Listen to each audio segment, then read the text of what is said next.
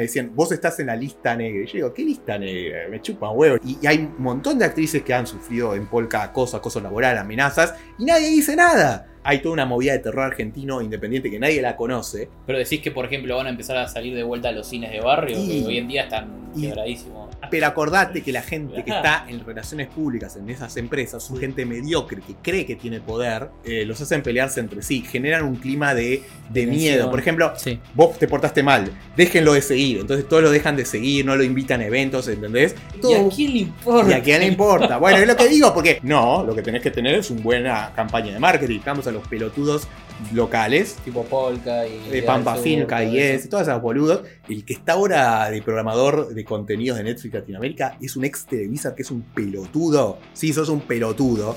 Que dijo. Por si lo que está di- viendo, ¿eh? que dijo, y vos me decís, no, a la gente no le gusta el agua. Vos tenés que hacer que le guste, ¿no? Exacto. Eso es lo que hace Disney. Nos lavan el cerebro para que nos guste algo que originalmente no iba a gustar. De eso se trata. ¿Entendés? De generar el marketing. Ahora, si un gerente de marketing de una empresa te dice eso, todos arman una empresa publicitaria y le rompen el culo a todos esos. ¿Viste los influencers que se pelean entre sí, se En odian? vez de ayudarse. Y todo, en vez de ayudarse, el académico es igual, el artista es igual. El empresario a veces es igual, en YouTube, en Instagram. Y después me enteré que no llegan a fin de mes la mayoría.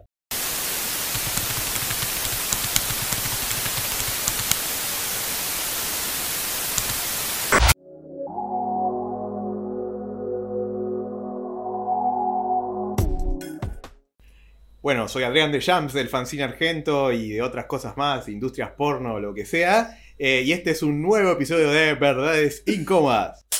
Ay, mi pija. Pero necesarias. Ah, pero necesarias. Muy bienvenidos y bienvenidas a este nuevo episodio de Verdades Incómodas pero Necesarias. En este especial episodio tenemos a nuestro invitado, Adrián Duchamp, alias el fanzine argento. ¿Cómo estás? Muy bien, gracias ¿Todo por bien? invitarme. ¿Todo Por bien? favor, gracias por estar acá. Ah, Así que bueno, no sé, sí, me- algunos me conocen por el fanzine. Tengo amigos que me dicen Hume por David Hume, por las épocas esas que te contaba del Levante y todo Lo eso. estuvimos riendo un rato. Mis amigos de la infancia me decían Adro. Eh, algunos, algunos por el de Treum, qué sé yo. Algunos Marta después de las 12 ahí en, en el Rosedal, pero bueno, nada. Eso, Por eso- eso- eso- sí, anda por lo que Y bueno, viste, había periodos en mi vida donde había que. Había que había que borrar, había que tapar, quizás. pero- no, y bueno, viste, uno hace lo que puede, viste, para allá a fin de mes, Argentina. Bueno, Adrián, ¿querés contarle un poco quizás a alguna persona que no te conoce? Este, a ver quién sos, qué haces, una breve introducción como para meter un bocadito ahí. Mira, siempre tengo el mismo problema con Café Kioto te- cuando me ¿Qué pregunto- digo? Y yo qué sé, soy prefiero decir que soy actor porno. Bueno, a ver, eh, estudié economía, trabajé de economista laboral eh, mucho tiempo en el, en el 6 Piete del CONICET. Un- mi mentor fue el gran economista Julio César Nefa, que este, le sugiero que le inviten porque es una de las personas que más sabe de política No, de empleo. Trabajé en el sector privado, en Huawei Technologies, ahí con los chinos, este, una época.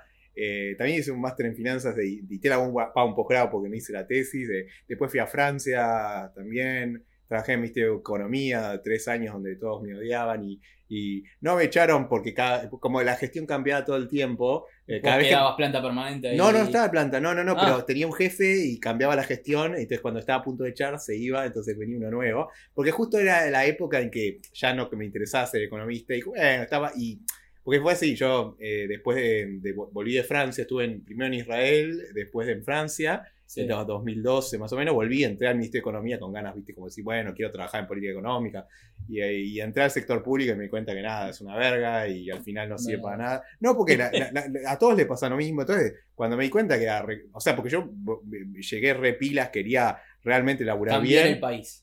Eh, sí, bueno, sí, eh, un poquito. la bueno, y la cosa es que es re ineficiente, o sea, yo, yo era re soy re manija, vieron que armé el, el festival de Treum en poco tiempo, todo. Ahí tenés Y, la, y- y es una la casa acá. Una tor- y, y nada, ya es todo muy burocrático, qué sé yo. Bueno, la cosa es que al final estaba ahí y en esa época era cuando quería vivir mi adolescencia, porque ya tenía 29 años y hasta en esa fecha no la había puesto. Tuviste una adolescencia O sea, sí la había puesto, había tenido, eh, había salido con alguna chica de otro, pero no era muy de ponerla, tenía baja autoestima. Y entonces ahí fue cuando conocí a estos chicos de la escuela de seducción esta. Y eh, conocí amigos nuevos y empecé a salir y era como vivir mi adolescencia que no había vivido, porque yo siempre fui un nerd que le gusta la ciencia ficción, el terror y nada, ne- imagínate los nerds, sobre todo en, en- en los 90 no la pasamos bien, en el secundario me hacían bullying, o sea, en el la boliche no la ponían o no tomaba, te obligaban a ir a los boliches, eso es horrible, pero bueno, años después eh, estaba como medio frustrado, entonces conocí estos chicos que enseñaban a levantar y todo eso, y bueno, nada, empecé como a, a a- a nada, a vivir esa época de de, de- de salir y todo. Y claro, estaba trabajando en el Ministerio de Economía, pero me chupaba un huevo todo lo que pasaba ahí. Entonces salía al Ministerio a la noche, salíamos de joda. Después nos pusimos como una empresa con unos amigos de que le enseñamos a levantar. Y, y los fines de semana me iba a Uruguay, ¿Cómo se llamaba? eh, Uniseducción. Y nos sí, sí, no teníamos mucha imaginación, pero nos, nos íbamos a. No, igual, fue, esto fue en el 2003, no me acuerdo. Y después nos fuimos, eh, iba los fines de semana a, a dar, así, a levantar a Uruguay, tipo a, a enseñar cursos, no sé qué, eso en el 2014. O sea, y me hice un grupo de amigos copados, ¿viste? Me- me- y el mundo de la academia, de la economía, empezó como a, perder su, atra- su atractivo. Sí. ¿no? Más que nada porque el académico tampoco la pone. El académico es como, el mundo académico es como el mundo artístico. Viven en una burbuja y se cagan todos de hambre, pero se la recreen, ¿no? Entonces, nada, pero no la pone la mayoría, ¿viste? El académico no la pone. Pero Hasta están- que se hacen famosos, digamos. ¿no? ese es el punto, tiene la fantasía de que tiene que hacerse famoso para poder ponerla o ser O exitoso. echarse guita, Pero digamos, eso le pasa a todos los hombres, ¿viste? Eh, quiere compensar lo profesional con la falta de, de habilidades para poder, eh, no sé, levantar una chica. Pero yo te digo, yo quería estar en pareja, yo no tampoco quería ah, levantar ni nada. No, no, no, no. Sí, Uno, quiere aprender a, eh, quiere encontrar una pareja con la que pueda sentirse a gusto, ¿no? Mm. Porque al final es eso, que, o sea, hoy en día... Alguien con quien compartir. Exacto, pero bueno, primero tenés que aprender un poco a levantar, práctica, error, Y experiencias, estar, estar con distintas, eh, alguna para, para, para, bueno, pero si ya, a ver, si ya tenés claro lo, lo que tenés sí. y, y- y estás feliz, ya está. Tengo amigos que están de novios de los 16 años, se casaron, tienen hijos y son felices. Bueno, bien por ello. No fue mi caso porque era muy medio inadaptado. Entonces, bueno, fue todo un proceso, pero ahora si vos ya la tenés de entrada bien, mm, digamos, cada uno tiene que encontrar la manera de ser feliz y la forma que, y lo- el método que le, le sirva a uno. Justamente en la cuando volví de Francia y quería yo mejorar con un poco como persona y eso, probé de todo. O sea, hablé con un cura, hablé con un rabino, hice constelaciones familiares, hice Hablas stand muchos idiomas, ¿no? eh, sí, sí, sí, eh, porque estuve en Francia. Por cierto, cuando viajé a Francia no hablaba francés, pero había puesto una solicitud de la beca de que sí, una beca súper grosa. Y bueno, va, claro, mi Que aprendiste a los trapos ahí, no hay nomás. y no tuve mucha opción, sí, porque ¿Y llegué y iba a la que puta estaba madre. mintiendo o no? Y no, pero eh, soy buena. Cuando te ponen una pistola en la cabeza, a- Eh, a- a- la es golpe, que soy ¿no? muy charleta, hablo con mucha gente, entonces de pronto me, me rápido, Sí. digamos, entiendo. Entonces, Ah. nada, bueno, la cosa es que a- a- a- me gusta aprender idiomas porque me gusta hablar con la gente. Entonces, cuando vos te gusta hablar con la gente, no importa que el idioma lo hables como el orto, por hablar, Un poco de ruso también, un ¿no? poco de ser. ruso, sí. Sí, no, a ver, de vuelta, estudié algo, pero lo aprendo más cuando empiezo a hablar con la gente. Ahora tenemos unas amigas de Rusia que huyeron de ahí de, de Rusia y nos juntamos, y cuando nos juntamos yo me pongo a, a hablar con ellas y, y, vi- tipo hablo medio Tarzán, pero de tanto forzarme el cerebro es como empieza como a, Claro. a sentir ese dolor de cabeza que es una nueva conexión neuronal. Bueno, la cosa que, a ver, tuve una formación académica y todo, pero bueno, justo en esa época de mi vida estaba más interesado en el trabajo, digamos, si quiere, personal interior. Lo la- que te llenaba. Claro, sí, no, más que nada. Entonces, bueno, mejoró eh, mi autoestima y todo, y bueno, gracias a eso. Después me fui a Colombia también por una chica que me gustaba, que al final no me dio bola, que había conocido en Francia, una locura. Terminé trabajando con un amigo de una empresa de marketing, eh, así, qué sé yo. Bueno, mi vida es una locura bastante rara. Tengo anécdotas muy graciosas y trágicas de cuando no la ponía allá, por ejemplo. me acuerdo que- y cuando estuve en Israel en el 2011, me le tiraba a todas las chicas y no me daban bola. Y entonces una vez, me, tipo, me, era el re fracasado que se mandaba para ver una chica que ni me iba a dar bola. No sé. Pero valiente, te tirabas al lance a ver qué no, pasaba. no, sí, pero ponele que no- me ponían en zona de amigos. Entonces yo, por ejemplo, hubo Ah, una que me, que me, que, que, nada, viajé, vi- vivía en un pueblo en medio del desierto, tipo en el Negev, que está en Israel, y me mandé ahí y no la puse. O sea, es al pedo, no, qué sé yo. Pero bueno, nada, historias de mi vida. Cuento esto porque es gracioso, pero bueno, nada. En fin. En fin, En fin. soy economista, eh, trabajé mucho economista, trabajé mucho en marketing también, trabajé mucho con sociólogos cuando trabajaba en el CEIL, eh, pero tuve una formación bastante sistémica. Mi viejo psicólogo sistémico fue el fundador de la escuela, es el fundador de la escuela sistémica argentina. Entonces tengo Mira. como una, esa pensamiento complejo, por eso soy medio verborrágico y medio loco. Entonces, como que me, me cago en la. Por esto, justamente, cuando estaba en el ambiente de economía, decía, ¿por qué la gente hace, por qué los economistas operan de esta forma? Si, serían más eficientes si hicieran esto. Bueno, me pasó. Y mi pasión, como siempre digo, fue la ciencia ficción y el terror. Y en un momento no estudié cine porque no sé, no se me dio, pero después es como a partir de cuando volví de Colombia, empecé a meterme con el mundo audiovisual. Y ahí descubrí que todos los cineastas les pasaba lo mismo que a los académicos y los economistas. Todos viven en un cuadrado eh, se cagan de hambre, no porque no se, no se pueda vivir de lo que uno ama, sino básicamente porque hacen siempre lo mismo. Los no ven el bosque, digamos, ven solamente el arbolito. El artista argentino vive pensando que el mundo es Argentina, el cineasta cree que el mundo es Argentina, que para hacer cine tenés que tener un millón de dólares y que tenés que conseguir un productor, te enseñan en la facultad. Y después me di cuenta que estudiar una carrera, a ver, yo estudié una carrera en la UBA, dos másters. A ver, estoy a favor de la, obviamente de que haya educación pública y todo eso, pero lo que digo es que tanto en el sector privado como en el sector público, la educación está recontra atrasada, ¿no? Sobre todo porque, a ver, si te están enseñando como ejemplo en, el cine, en economía pasa igual, en todos los, en marketing pasa igual, eh, te, enseñan cosas que en la práctica no se dan, o te enseñan una sola forma de pensar, que es decir, esta es la forma de hacer las cosas. A los cineastas le dicen, tenés que conseguir un productor, después tenés que conseguir un agente de venta y después que te la distribuyan y para que te la distribuyan tenés que tener un actor conocido. Y yo empecé a cuestionar todo eso, diciendo, no, tenés que tener un buen asesor de marketing. ¿Por qué tengo que contratar a un agente de venta que es un intermediario que me vende la película que me estafa? Para vender? ¿Por qué no contacto directamente a, a, personas de Estados Unidos? No, no, tenés que tener el contacto. Pero el contacto es, hola Pepe, ¿cómo andás? No sé, así hablé con productores. Entonces, ahí me, pero en economía. Conectar con la gente. Exacto, pero en economía pasa lo mismo. No, no, viste. Yo tengo el contacto del premio Nobel de Economía. Sí, a, a Pepito, sí, lo contacté por un amigo, viste. Y, claro, yo me di cuenta que, a ver, yo era un inadaptado social en todos lados. Porque tenía, mi forma de pensar era, no, no hay una forma, hay millones de formas. Terminó siendo tu fortaleza igual por lo que Es que sí, bueno, eh, cuando era chico, yo, a ver, en los primeros años de la primaria era un desastre, casi repito de curso, porque tenía algo que antes llamaban ADD y que ahora no sé cómo lo llaman, que se estaba de moda. Sí, creo que sí. Que en realidad, ahora tenemos todos, hoy, en día, hoy en día se descubrió que en realidad no era el ADD, no era el, el, problema no era yo ni la gente que tenía eso, o que, que, ya no existe, es como el colon irritable, son millones de cosas que le dicen lo mismo porque no saben qué es. Entiendo. El problema era la educación, el sistema educativo. Yo me adapté igual, tengo gran capacidad de adaptación y mejoré todo, pero en realidad no era que yo era una persona como no, que no, no podía aprender las cosas. Eh, el problema es la institución educativa. breaking the wall, ¿no?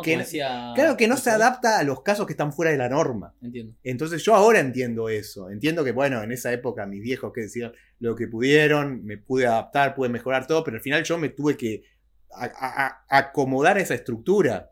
Cuando en realidad no era el nunca fui el problema yo. Al contrario, ahora, al no ver estructuras, es como que decís el cineasta, uy, no bueno, pero ¿cómo hago para conseguir, no sé, eh, un productor o una persona que ponga plata? No sé, habla con un financista de China. ¿Y cómo hablo con un financista? No sé, habla con un financista. Es decir, la idea es tener lo que se llama ese pensamiento de largo plazo, de largo plazo sistémico complejo, que de hecho hay toda una rama de la epistemología que la trabaja, que es la sistémica, por ejemplo, que se eh, inicia con eh, Ludwig von Bertalanffy, que, que después toda la sistémica que surge de la cibernética se aplicó a la psicología, a la administración, al marketing, y que de hecho eh, hay un epistemólogo que se llama Edgar Morin, Edgar Morin, que sigue vivo, tiene 100 años creo, y es un capo, y que justamente habla eso, del pensamiento complejo, que las instituciones educativas, en lugar de enseñar modelos rígidos, tienen que enseñar modelos de pensamiento complejo flexibles. O sea que si estudias economía o cine, que no digan la forma de hacer las cosas estas, sino a enseñar a la persona a resolver problemas y a ver nuevos enfoques. Cosa que no enseñan. Enseñan un enfoque o dos enfoques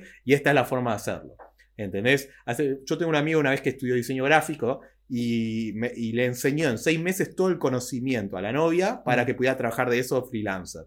Y me dice, pero en seis meses aprendió todo. Y mirá, si a la carrera de cinco años le quitas la humillación, son seis meses, básicamente. la frustración, a mí. De vuelta, no estoy en contra de la educación ni la formación académica. Estoy diciendo que claramente hay un problema eh, que, digamos, que es arcaico los sistemas educativos y que tienen claramente que mejorar, pero eh, es muy difícil, obviamente mucha gente que está en, digamos, en las estructuras educativas podría putearme y ofenderse, Y los más inteligentes dirán, sí, tenés razón, claramente tenemos que empezar a cambiar esto, pero obviamente desde la política económica, pensar en un sistema que se aplique, que quieras implementar en una sociedad y es medio difícil. Es un negocio también, no nos olvidemos que es un negocio. Es un negocio para la parte privada, pero para la parte de política pública. Y bueno, cuando inventaron las carreras y todos esos, dijeron, bueno, hagamos algo que se adapta a la, norma del 90%. Y los que queden fuera, bueno, joda. De última son la anomalía. Hoy se sabe que la, anomalía no es la anomalía, sino es otra forma de pensar y en todo caso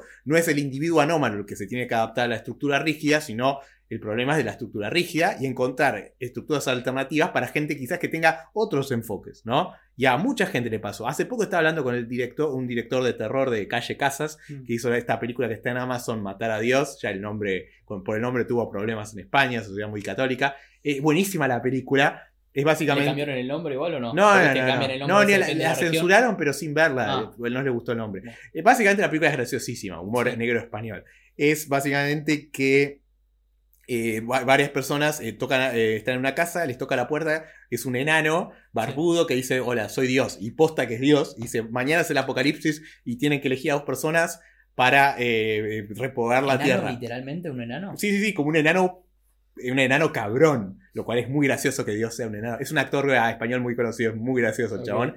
Y en un momento dice, che, ¿qué hacemos con este enano de mierda? Matémoslo. Ya, ya, ya, ya, la, ya me río de la, Bueno, hace poco hice una película que se llama La mesita del comedor, que es una de terror que me dejó mal, pero la súper recomiendo. O sea, si, después lo pueden putear al directo, porque es, la vas a pasar mal, pero es muy buena. ¿La pueden buscar la gente? Eh, no, no, eh, la de Matar a Dios sí, la otra está en festivales, pero después sigan al director en sus redes y póngale comentarios así, apóyenlo, porque los independientes. Y él me decía, ¿sabes qué? Que, yo le pregunté un momento, ¿y cómo eras de chico? Ah, yo era, me expulsaban del colegio, o sea, y yo veo que toda la gente que es muy creativa, en cualquier rama, ya sea cine, economía, lo que sea, tiene esos problemas que choca con las estructuras. A ver, yo hace poco terminé de leer la, biografía de, de, no de este Steve Jobs que es bien conocido por, por, haber sido, tenía un carácter de la mierda, un cabrón, puteaba a medio mundo, pero él se peleaba por con todo el mundo justamente porque él decía, no, no, no, yo sé que hay que ir para ese lado. Estaba como...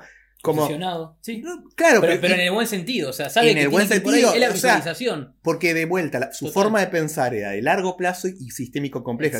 Claro, los otros decían, no, no, vos, vos, tenés que hacer así, piensan muy lineal. Muy, y el otro decía, no, no, a ver, el largo plazo siempre te da la razón. A ver, yo cuando en el cine le decía a los directores, boludo, pero no, mirá, salteate a todos, trabajá en el marketing, trabajá en los fans, trabajá a largo plazo. Los, los tipos no me entendían. Y lo cierto que pasa es que, hablo en mi caso personal, pero sé que a muchas veces le pasa, cuando a veces lo tengo que explicar la estrategia que está en mi cabeza, como a veces lo que nos pasa. Es difícil bajar a palabras. Sí, porque eh, eh, de hecho a mí me pasaba que yo eh, sufría, sufro a veces de ansiedad. El ADD ahora se llama ansiedad generalizada, pero no es otra cosa que el cerebro operando más rápido. De hecho, me acuerdo que me hice una tomografía de esas computadas y salía como rojo y decía hiper, ¿cómo decía? hiperactividad en el frontal parietal derecho. Significa ansiedad.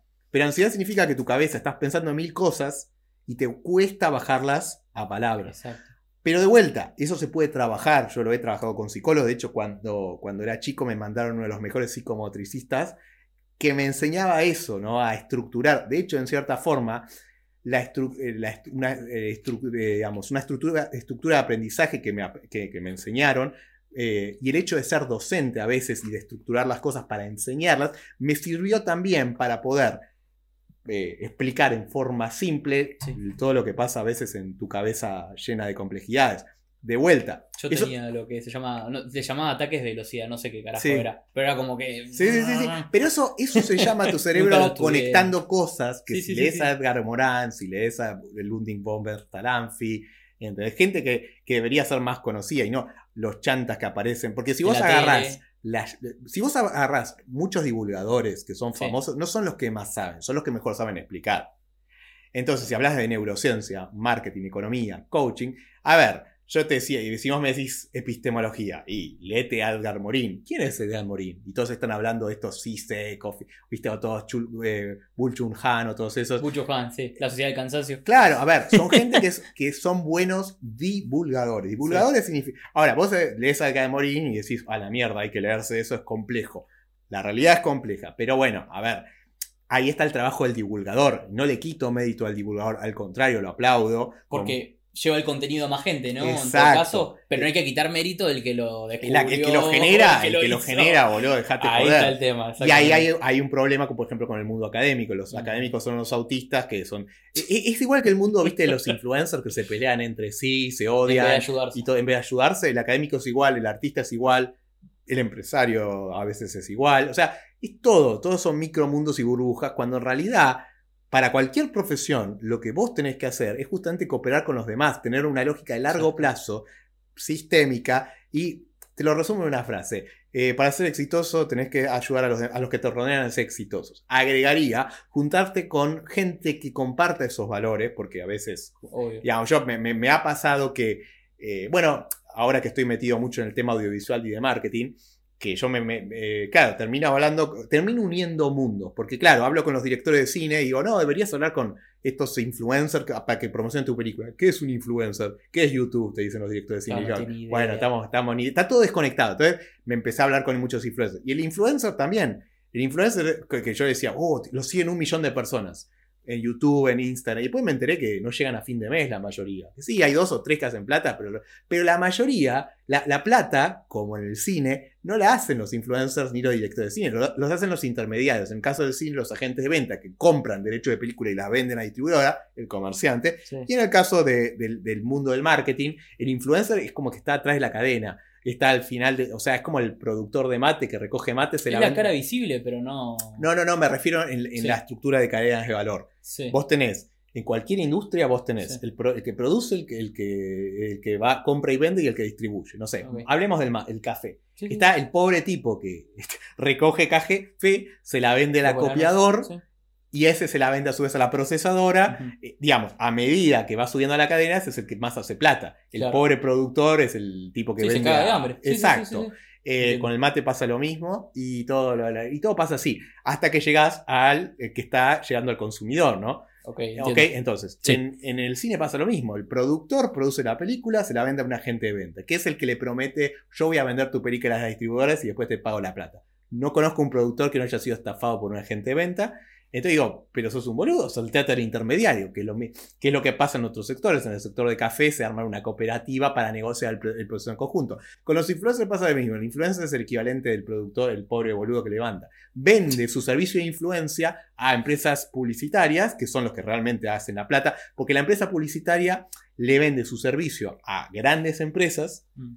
Y dice, yo voy a vender tu marca. Entonces después va a buscar a los influencers de cualquier sector, ya sea cine, coaching, lo que sea, como son pibes que quieren ponerla, que no tienen mucha conciencia y educación de empresa, le, le dice, vení, vení, te invitamos a eventos, le pagan una miseria, los compran por fama, porque insisto, son pibes que quieren coger, no Los tienen compra el ego también. Claro, ¿no? los compra el ego y eh, le pagan una miseria y los otros hacen una fortuna. Yo he hablado con muchos influencers y les digo, boludo, en lugar de pelearse entre sí o odiarme, porque a veces me odian, Hagan una red, una Hagan una- cadena para. ¿Ve? hagan una publicidad y rompanles el culo, a los- háganle la competencia a. Aparte, ustedes tienen la cara. amigo, Claro, mira, o sea, eh, por ejemplo, esta, la la que labura en varios sectores, no solo en el Sí. de cine, Feedback VR, hay varias más que laburan, que son los que le contrata o Disney o Warner para que les hagan... lo- Ellos contrat- contactan a los influencers Sí. ya sea grandes o chicos, los invitan a las premier. lo- o sea, ahora descubrieron que en vez de pagarle a un influencer que tiene un millón de seguidores, prefieren agarrar a, no sé, 20 que tienen 10.000, los compran por nada, Nada. por pochoclo, y ya está.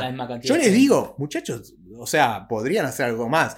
Y, lo que, y también para controlarlos lo que hacen, que lo- eh, es, eh, los hacen pelearse entre sí, generan un clima de, de Tensión. miedo. Por ejemplo, Sí. Hace Sí. poco me pasaba, me decían, vos estás en la lista negra. Y yo digo, ¿qué lista negra? Me chupan huevo. Yo no ¿Por qué estoy- dicen que estás en la lista negra? Ah, porque el, el sistema, el ecosistema de los influencers, o sea, el mercado, vamos Sí. a llamarlo eso, como está operado por tre- tres o cuatro empresas a nivel local, eh, Sí. Feedback, PR, Warner, Disney, no sé qué, normalmente si para contratar trabajo o para que, que te paguen o te inviten para sentirte especial, eh, nada, eh, tenés que seguir sus reglas. O sea, no puedes hablar mal de las películas de ellos, qué sé yo. Yo como me cago en todo porque estoy fuera de ese sistema, pero si, si vos como influencer te relacionás o seguís en redes a gente que hace eso, te, te- te- te- llama un tipo de estas empresas, Disney, de acá, de Argentina, nadie importante, y, y los cagan a pedos, le dicen, no, vamos a llamarte más. Y los pibes, como son nada, no saben nada, se, creen la amenaza cuando en realidad es el un NPC el que te, da la- el tipo de Disney que, te- que llama a estos tipos a. Es un pobre No laburante. Disney que se cree, que se inmola por Disney, que en un año capaz que lo y echan. claro. Porque al CEO de Disney y de Netflix le chupan huevo. sé hablar. A ver, el que sabe publicidad sabe que sí. Si, el, no sé, poner el show Mm. o algún otro. O el bananero sabe hacer una Wakanda Forever o un video cargando. Es buena publicidad. Es buena no existe la publicidad. mala publicidad. Pero acordate que la gente que está en relaciones públicas en esas empresas son Sí. gente mediocre que cree que tiene poder y tiene poder sobre esos pobres ¿Por qué chicos. las empresas contratan a, eso, a esas personas? Porque no les queda otra, porque las buenas personas no quieren. No, no, no, porque, porque a ver, eh, te conviene un- eh, tener a un tipo que se inmola por tu empresa. Bien. ¿Vos hablaste con, alguna vez con un empleado de Disney de, ¿cómo se llama? De, de- de tat- eh, o sea, no, no, no un cargo importante. Cargos medios para abajo Mm. son fanáticos. De, pero Coca-Cola pasa lo mismo, se llama cultura corporativa. Se- es consiste, porque necesitas eh, laburar, porque si tenés un, todos los, la- eh, si no tenés el caso de un trabajo, de un Son fanáticos en todo Claro, caso. son fanáticos. A ver, es el mismo sistema que se opera en psicología social que se aplica para Psicología política, masas. que se aplica para coaching, que se aplica para, para lo que quieras armar, armar tu propia secta. Es más, los mismos influencers, los que tienen canales de YouTube, arman su propia comunidad, que no es otra cosa que un culto a la personalidad. ¿Entendés? Lo cual me parece bastante... A ver, más malo para, para ellos y para su propia audiencia, porque en realidad es eso. Pero lo que digo es... de- yo a veces trato de decir, no, muchachos. Bueno, me, pasaba eso, que de pronto hacen que se peleen entre ellos. Por ejemplo, si hay uno que no respeta las reglas, eh, digamos, habla mal de una película, el resto lo deja de se- le dicen, déjenle, vos te portaste mal, déjenlo de seguir. Entonces todos lo dejan de seguir, no lo invitan a eventos, ¿entendés? Y el ¿Y tipo hace se... que se pelean con vos en tu caso? o No, en mi caso me chupan huevo, porque yo no estoy en No, esos no, esa sectores. persona, Ah, digo. esa persona. ¿Se- ¿Te dicen algo a vos o no? No, no, sí, es como que no le hablan más. Entonces, claro, como es un pibe de 18, 20 años o 30 con mentalidad de 20, como los muchos youtubers, es como que se, se, claro, se, se sienten mal, ¿no? se desmoronan. Entonces, todos tienen el miedo, el famoso miedo a quedarse fuera del el grupo, ¿no? La- porque todo. ¿Y a quién le importa? ¿Y a quién le importa? Bueno, es lo que digo, porque yo como me muevo multisectorialmente, si estoy Sí. hablando con el sector financiero Sí. o con el... Me, me ha tocado hablar con CEOs de empresas importantes, de, de- ya sea de, de- de audiovisual, que de Estados Unidos, como yo estoy hablando con esa persona, o que le ponele, o alguien de un puesto de Netflix de, afuera que le, le mando lo, lo- lo- viste las caricaturas que hago que se lo están culeando a Netflix se caga de la risa Claro. como que no les importa, pero le importa al mediocre de Argentina que trabaja, porque en realidad todo lo que es Disney, Netflix, Argentina son gente de, de audiovisual que está acostumbrada acá a laburar en Argentina, son gente mediocre que está acostumbrada a pelear a largo plazo, que no sabe nada de marketing. Eh, me, me ha tocado hablar con gente que labura, no sé, para productoras pequeñas tipo Polka, Pampa Films o todos esos, que dicen cada pelotudez, como diciendo, no podés ser gerente de marketing diciendo esas cosas. Por ejemplo, dicen, no, no, no, tenés que tener un actor conocido. No, lo que tenés que tener es una buena campaña de marketing. No, porque la eh, en Latinoamérica, esto, esto, mira, cuando A ver. Netflix llegó a, a Latinoamérica, habían puesto gente más seria, o sea, tipo egresados de marketing de la Austral, había gente que sabía de marketing de verdad. Entonces, y, y a ellos no les importaba, vos ibas con tu película de terror o lo que sea, y te la tomaban porque necesitaban contenido. Después cuando viene el proceso de descentralización de una empresa, cuando ponen autoridades locales, ahí dijeron, bueno, Netflix Argentina se dejamos a los pelotudos locales, Tipo Polka y. de Pampa eso. y todas esas boludos, Sí. ex de eso. Entonces, esa es la gente que maneja Argentina. Y como son mediocres, tienen esa mentalidad de solo contratamos nuestro contenido, lo que hacemos nosotros, dejamos afuera el resto. Ah, me tenés que chupar la pija como hace Polka para, para poder estar o en las películas o en las cosas. Eh, y además tiene esa mentalidad de, no, no, no. Eh, bueno, yo me acuerdo, el que está ahora de programador de contenidos de Netflix Latinoamérica es un ex Televisar que es un pelotudo. Sí, sos un pelotudo. Que dijo esta, Por si lo que está di- viendo, ¿eh? que dijo esta frase, que es, eh, no, No en sé Latinoamérica le gustan las comedias, Comedia romántica. Y romántica, ¿no? cosa que ah, su competencia, Clásico. Amazon, estaba haciendo cosas de, de terror de Latinoamérica. O sea, como fíjate que ni siquiera, yo digo, flaco, yo, o sea, si los de Estados Unidos te escuchan decir eso, igual no les importa el mercado latinoamericano porque es muy chico, yo te echo a patada. Ah, es como que yo te O diga, sea, acá a la gente le gusta la comedia Ah, romántica. pero hay otras No, cosas no, no, para no. hacer. está mal pensar así como gerente de marketing. Yo te digo cómo tenés que pensar. Si yo, vos sos un vendedor y yo tengo una empresa y te contrato como vendedor y yo te digo, vende esta botella y vos me decís, no, a la gente no le gusta el agua. Vos tenés que hacer que le guste, ¿no? Exacto. De eso se trata. Eso es lo que hace Disney. Nos lavan el cerebro para que nos guste algo que originalmente no iba a gustar. De hecho, hay un ejemplo muy histórico, por ejemplo, pero hay millones. Al principio a Coca-Cola no le gustaba a nadie, al principio la repartían gratis. Empezaron a hacer publicidad, a pasear la mina tetona tomando Coca-Cola y ¡ah! Coca-Cola es felicidad. Sí, felicidad y vende. Papá Noel. Entonces, de eso se trata, ¿entendés? De generar el marketing. Ahora, si un gerente de marketing de una empresa te dice eso, o sea, es un idiota.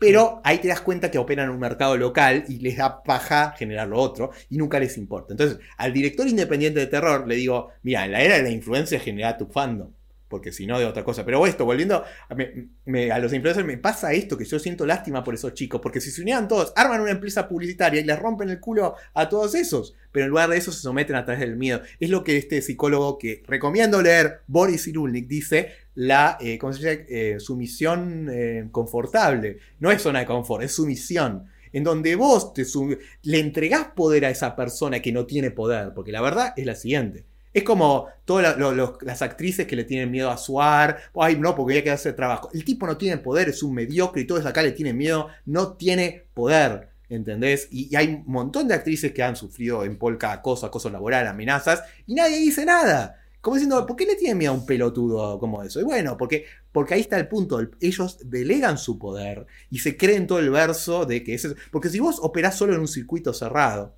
distinto que estés hablando con, no sé, gente del sector textil de Francia, gente del sector financiero de Estados Unidos, gente del sector del mercado del marketing influencer de Argentina. tenés una visión global sistémica, es como decir, como podés ver el the big picture, te chupa un huevo, ¿entendés? Pero lo, vas por otro lado. Claro, vas por otro lado. Me, me, pasó hace poco que me había contado un amigo que yo siempre estoy haciendo chistes, cosas por ir así para... Me dice, porque dice, vos decís la posta y sos polémico. No, digo la posta y me chupan huevo. Y además no le hago daño a nadie. Porque yo hago muchas publicaciones que ofenden a mucha gente, pero... ¿Por qué los ofende? La pregunta es por qué se ofenden. Porque son los pelotudos, porque a ver, no es que, eh, ¿entendés? Porque son general... Me acuerdo que hace poco eh, hay toda una movida de terror argentino independiente que nadie la conoce. Eso, hablemos un poco de eso, del, cine de terror argentino. El cine de terror argentino es independiente y siempre fue rechazado por la elite porque acá eh, los que manejan manejan toda la audiovisual son estos mediocres de mierda, entonces no dejan al resto. Entonces, el, punto no es que te den un cine para publicitar, eh, eh, o, sea, porque vos te haces una película, te la ponen en Cinemark, pero si no la hacen publicidad, nadie la ve. Exacto. Entonces, acá los medios de comunicación y la publicidad trabajan para ciertos sectores. Entonces, desde hace años que grandes directores de Argentina de terror están laburando un montón. Ejemplo, Pablo Parés. Pablo Parés, desde, desde los dos años de películas. La última Pussy que está buenísima. Eh, hizo Soy Tóxico, Plaga Zombie, de Aemonium, Grasa, que es políticamente incorrecta, una de las películas que recomendó el bananero, para que lo sepan, que ya... Sape. Y que va a estar en elbananero.com muy pronto, así apoyando el cine independiente, este, eh, como dice el bananero, Grasabe. Eh, tenemos Demian Rugna, que hizo Aterrado, Maldito Sean, o sea, la corporación de Fabián Ford, un montón de directores que vienen trabajando al costado, no les dan bola pobre porque, bueno, estudiaron cine, están acostumbrados a ese modelo de sumisión que yo les dije, revélense, qué sé yo, que son talentosos, Gonzalo Calzada, eh, Matías Rispau, Federico Gianotti, Kisoleni, Historia del Oculto en La Plata, que vienen laburando, eh, bueno, desde el, eh, desde el 2000 que vienen laburando en La Plata, hay toda una movida audiovisual, bueno, Cristian Ponce con Historia del Oculto, bueno, Hernán Moyano es el que viene moviendo mucho, Hernán Moyano me odia, no me conoce, pero me odia, tema de los, viste, como son los artistas, que no sé, porque, porque yo lo quise ayudar y se enojó porque lo ayudaba. Pero bueno, te mando un saludo, Hernán, te quiero. A pesar, de que me odia, está en la Matrix. pero bueno, nada, sépanlo, él, ha hecho una gran, gran contribución. Mira, hablo bien de él a pesar de que me insulta. Me han dado puteándome y después me bloquea. pero bueno, lo quiero igual.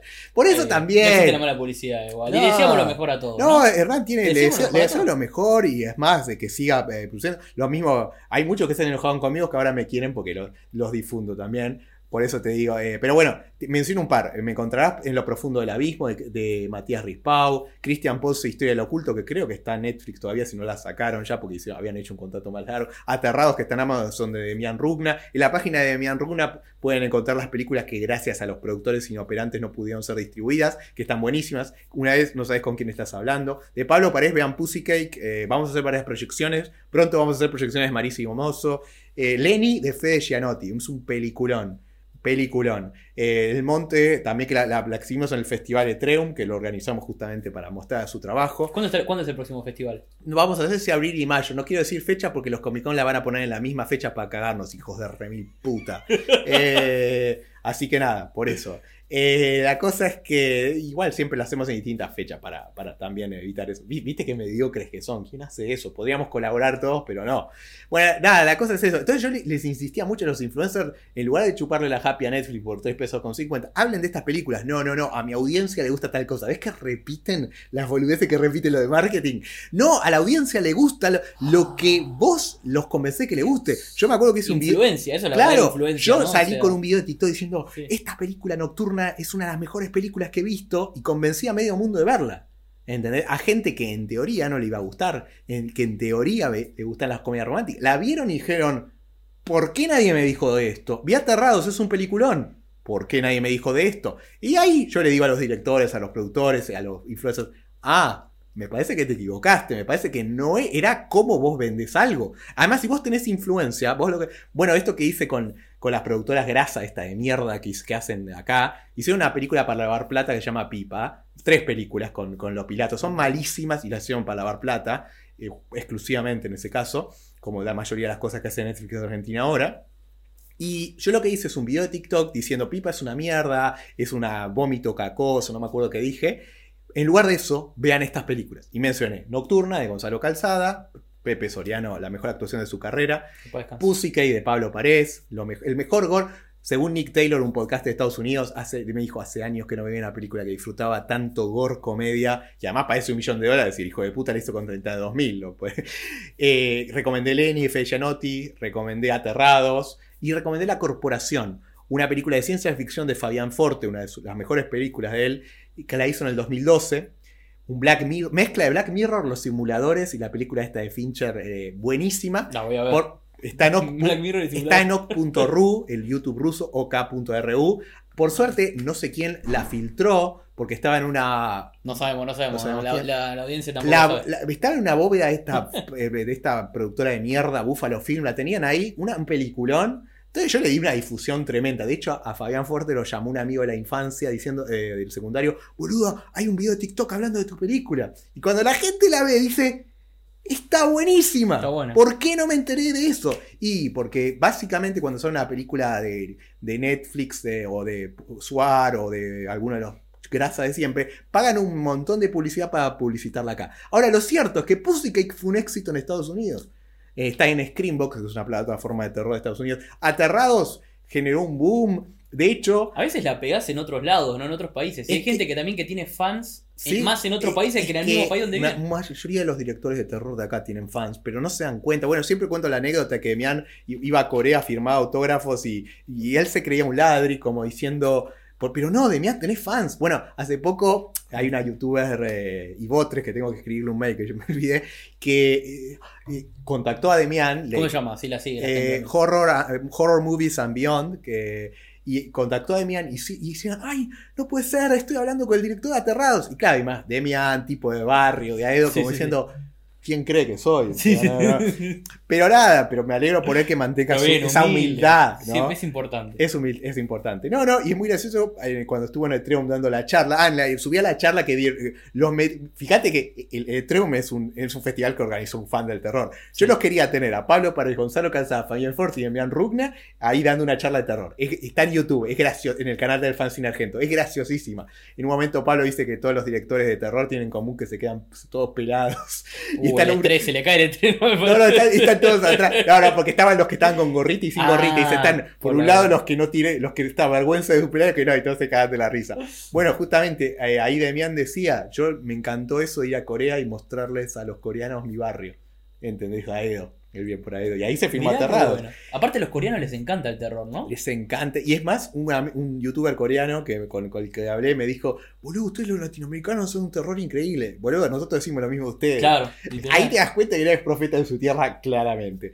Eh, y en Estados Unidos también, eh, bueno, Aterrados, eh, bueno, Nocturna le hicieron un homenaje a Pepe Soriano que ganó en el Screenfest. Acá no están hablando de Nocturna. Boludo, está, está Pepe ahí en la página, en el Instagram de- del Screenfest en Los Ángeles, que es un festival de cine de terror independiente allá, muy importante. Estaba la- pusieron la foto de Pepe con la calavera de oro, como mejor actor, ¿entendés? Y claro, Pepe no entendía nada, le mandaron una calavera de oro gigante, pero digo, no, no, mejor actor, un reconocimiento que para el tipo del terror es muy importante. De hecho, mucha gente, de, fanáticos de youtubers de terror, Cucturu TV, este, incluso los de Rote, que les mando un saludo, que sé que me odian aunque no me conocen. ¿Rotten Tomato? No, Rotten eh, Mind, es un- Ah. son youtubers muy grosos de, Sí. de España, que, pero que me odian porque, no sé, creo que hago por, eh, cosas políticamente incorrectas o porque una vez subí un video difundiéndolos que porque van a ser jurados en el Bogotá Horror Fest y puse una foto de ellos que no les gustó, que la saqué de su Instagram, pero digo, saca ese video. Y yo digo, "Ay, es ¿Por como... la gente no se ríe y se lo toma? Sí, además, además Te sacar... retruco, me cago de risa, te invito a tomar un café. Además, ba- claro, además ba- bajar un video. Es como entres a mi cuarto. Me, me pasó que una vez puse un póster de una película de acá de Argentina y me dijo, saca ese póster, me dijo la productora. Venía a mi casa y decime cómo colgar los cuadros. Pelotudo chupapija. Esos fueron los del Toro Films con la película esta. Ah, otro gran director es Daniel de la Vega, que hizo una película que se llama El- Al tercer día. Eh, es que- basada en la novela de Gonzalo Ventura, que es un eh, gran escritor de terror acá, que lo invitamos también al, al festival. Eh, bueno, la, cuando se- la película se la produjo un- acá unos, unos boludos que, que se llama el Toro Films, que son una productora bastante pedorra, pero que todos también un poco le tienen miedo. La cosa es que yo puse el póster de la película, arrobándola a ellos, como te estoy ayudando. No, no, saca ese póster, ese póster queda, queda mal, no sé qué. Escribió, creo que por las redes, la, la, la, la, la esclava de que labura ahí pobre de, en esa productora, y yo le dije, andate la puta que te parió no me rompa los huevos. Cuando ya les empezás a contestar a todos así, ya nadie más te molesta. ¿Entendés? Entonces, entonces se trata de eso. Justamente, che, pero vos te peleás con todo el mundo. ¿Me peleo con todo el mundo? Acordate que las redes son engañosas. La gente cree que, ay, te peleas con todo el mundo. No, no, no, no. Si me peleaba con todo el mundo, no podría haber armado un festival que vino 1500 personas. No podría. Tengo todos los mensajes de directores y productores de todas partes del mundo que me agradecen. Para claro. No, las, las redes, o las redes son engañosas. Hay gente que me dice, vos to- en todos los videos estás barriendo y armando barras de películas, me decía alguien de TikTok. En la cuenta de, que tenía de 50.000 seguidores antes que me la borraran, ah, pues tengo millones de, cuentas ahí. Eh, no me van a tenía sacar, eh, no me van a tenía sacar. 500 videos, de los cuales, por decirte, el 98% era recomendado películas. En, del 2% eran los típicos de, oh, esta película es una mierda. Pero el algoritmo recomienda siempre los que estoy bardeando. Entonces la gente cree que estoy bardeando todo el tiempo. Pero también porque decís, miren esta película o está buena esta película. Claro, ah, no. Pero son los más vistos. Entonces, de vuelta, la, gente pones. tiene una percepción, Sí. además de que deduce cosas de mí sin conocerme, Obvio. porque, porque vivimos en una realidad medio alter- alternada donde la gente... La gente le- piensa que te conoce solamente por ver algo, ¿no? yo, O sea, yo les paso mi WhatsApp a medio mundo, como diciendo, escribime, habla conmigo. sí, nos fuiste recopado con nosotros. Sí, pero, al pero, les, Venite. le paso a cualquiera. es más, cuando me putea a alguien, le digo, vení, vení, vamos a tomar unas mates. Y mucha Sí. gente me dice, no, Banco, yo conozco a la gente como vos, ¿viste? Como- porque si me conoce, se le quiebra la realidad. ¿Entendés? No, así hay gente que me ha puteado que después nos hicimos amigos y ahora trabajan conmigo. Así que, sí, sí, sí, qué sé yo. Para veas que- En fin, la hipotenusa. por eso te digo. Así que, no, no, pero lo que digo, trabajan conmigo como ya me conocí y nos hicimos amigos. Sí. Es más, empezar una relación puteándose creo que es lo mejor, porque ya conoces a la persona En su estado eh, más. sí, sí, así, como- sin caretaje. Sí. ¿entendés? En cambio, las redes todos cuidan la apariencia, ¿no? Entonces, por eso todos, todos son caretas. Bueno, yo por eso ya eh, en una época hacía vivos con. Lo que me gusta de los directores de terror, ya sea de, de España, de Estados Unidos, es que no tienen filtro. Porque como ya no tienen nada que perder, no son los, influ- los influencers o los actores o los directores. Yo, vos entrevistás a un actor famoso de Estados Unidos o de Argentina y está, quiero agradecerle al productor tal y al distribuidor tal, como no hables mal de tal, viste, están todos re paranoicos y decís, flaco, pero a veces por boludeces, tipo, no, no, no, no, eh, saca eso de la entrevista porque voy a quedar mal. Pero si no dijiste nada malo, si el tipo ese se ofende, es su problema, no el tuyo. No, no, porque no Aparte quiero. es salir de ahí, ¿no? Y ahí te das cuenta que ese productor te está psicopateando.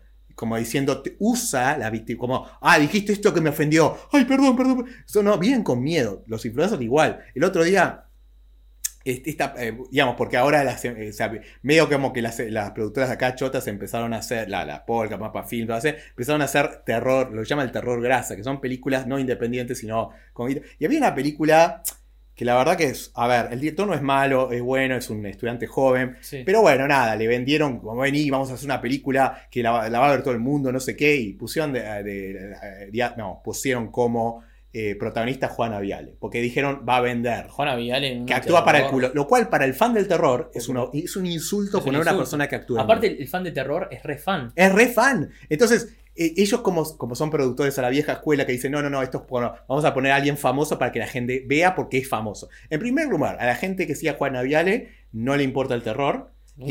Y, no- y tampoco verían una película de Juana Viale. En todo caso, la verían para echarse una paja. Es así.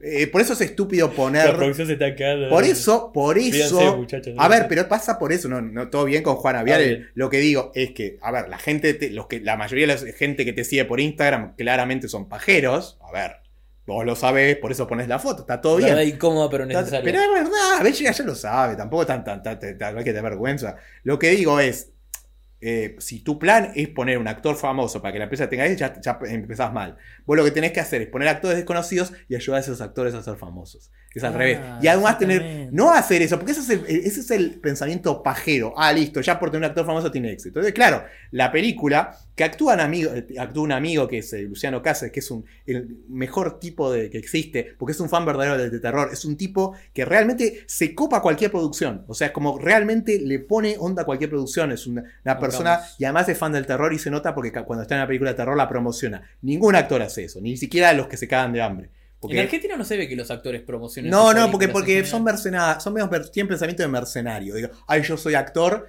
y, y entendéis un laburo. En cambio, a los actores fanas del terror, como Luciano Cra- Cáceres, Matías Desidero, Clara Kovacic, incluso Maggie Bravi, a pesar de que tiene- viene del ámbito, ¿Maggie tiene, Bravi actúa terror? eh, actúa, sí, sí, sí, y le pone, o sea, a ver, no voy a decir que actúa bien porque sería una mentira, lo lamento ahí. Pero, pero le pone onda, ¿viste? Sale como a ponerle onda. Y está bien. ¿Entendés? Más allá de le- que le ponga onda. Sí, las películas que estuve son todas malas. Y bueno, la- pero se nota que ha, que mejorado su, su inglés. Vamos a ser honestos. Entonces, ahora, lo que voy a decir es: esta película era una grasada. Ok, era un guion malo Mm. y mal actuado, qué sé yo. A ver, había buenos actores. Luciano actúa bien, estaba este otro que actor español. Pero la película, no, es mala y como y fan del terror te lo voy a decir. Lo que sea. A ver, no, se nota que no había, no había amor, había demasiada grasa. Y No por un tema el del director, ¿eh? Sí. Cuando haces una película con esas productoras te van a bajar línea, ¿no? A ver, es como, es como hacer una película con, con Warner. No es tu Sí. película. La- creativamente no te van a dejar hacer nada. Mejor hacer, hacer como Pablo Paredes. La hago por dos mil dólares y. Y tiene libertad y- creativa, que Exacto. Y Sí. contratame. Y a ver, muchachos del Independiente, contráteme como publicista que soy, soy, buen- soy bueno, creo que probé mi punto. Bueno, no importa. La- bueno, mis clientes, tengo muchos, trabajo con muchas productoras de Estados Unidos, independientes, que para ellos les salgo re barato, dólar peso mediante, pero a un laburo mejor que los, las publicistas de allá, que son un desastre. Entonces, me pasó, es gracioso porque justo, viste, Magnus Mephisto, Sí. en su Instagram había puesto una entrevista con el director. Entonces yo, de chiste, le había puesto algo como, eh, Magnus, no, pro- no promociones esta grasada, porque, porque es una grasada. Y, ¿qué te iba a decir? Y me borró el comentario y se realteró. Me- un amigo me contó, porque no, no, no, no hablo mucho con él, siempre me, excusamos de evento. Sí. Pero aparentemente porque era una promoción paga. A ver, era obvio, porque si, si te gusta el terror, a ver. En primer lugar, si me pagan un millón de dólares, yo promociono lo que es. Putas, no faltan, lo que faltan son fidelistas, todo, bien. Pero seguramente le pagan una miseria. Por promocionar esa verga. Hubi- Hubieses hecho eh, difusión de nocturna, de pussy que hay aterrados. Ayuda a los que lo necesitan. Usá tu influencia para conductiva. Pero ma- aparentemente, y, y ahora no sé, me dijeron que se, me, estoy en la, bla- me dijeron que estoy en la la blacklist. Siempre estuve en la blacklist. Igual nunca, nunca estuve en la. Desde que- antes de que arranque. Nunca me, Ya- ya nunca me estaba invitaron a nada, pero bueno, no importa, la- porque me- no me interesa. Y ellos lo saben también. Así que además me cago en, en- Vos, vos trabajás alrededor del juego, ¿no? Exacto. Creás tu propio juego. Entonces nada, pero, pero ahora supuestamente se enojó y muchos se enojaron y me dejaron de seguir estos influencers. Y yo decía, pero ustedes se dan cuenta. Porque capaz que le dijeron no te vamos a volver a contratar. Entonces, claro, lo, que- el psicó- los psicópatas de estas empresas, ya sea Feedback PR, Warner, Polka, la, la que sea, Mm. son psicópatas porque lo que hacen es te dicen no te voy a volver a contratar y es culpa de él. Y, eh, y él se enoja Hacen con que se peleen los otros Exacto. dos No es mi- Y yo le diría, no es mi culpa, no es tu culpa, es un ambiente tóxico y ellos lo generaron. Claro. Están generando un ambiente. ¿Vieron como en el nazismo que se de- o en las dictaduras militares donde se denuncian entre amigos por miedo? Sí. Es el mismo. Es un ambiente tóxico. Entonces salgan de ese ambiente porque además ganan una miseria. Los están explotando, es precarización, precarización de, de manual. Entonces no es que justa, yo hablo que, ah, los chupa- está bien, digo, los influencers son un chupapija, Ah. chupapija, todo lo que quieran, pero no lo digo, a ver, no, no es que, no, no los quiero agredir a ellos, dense cuenta que podrían mandarlos a la mierda y que están en una... Están Y están una a tiempo, están y- a tiempo de hacerlo también. Sí, pero y además que están en una relación tóxica. Mira, eh, es como el actor que trabaja para Polka o, o que está en una relación tóxica. Si vos le tenés miedo a lo que va a pensar el otro, el otro te está manipulando. Esto Además, pasa en todos los países. Igual, esas- ¿no? to- sí, sí, en España pasa igual, en, México pasa con Televisa, en, en Estados Unidos pasa con, en Hollywood con Warner,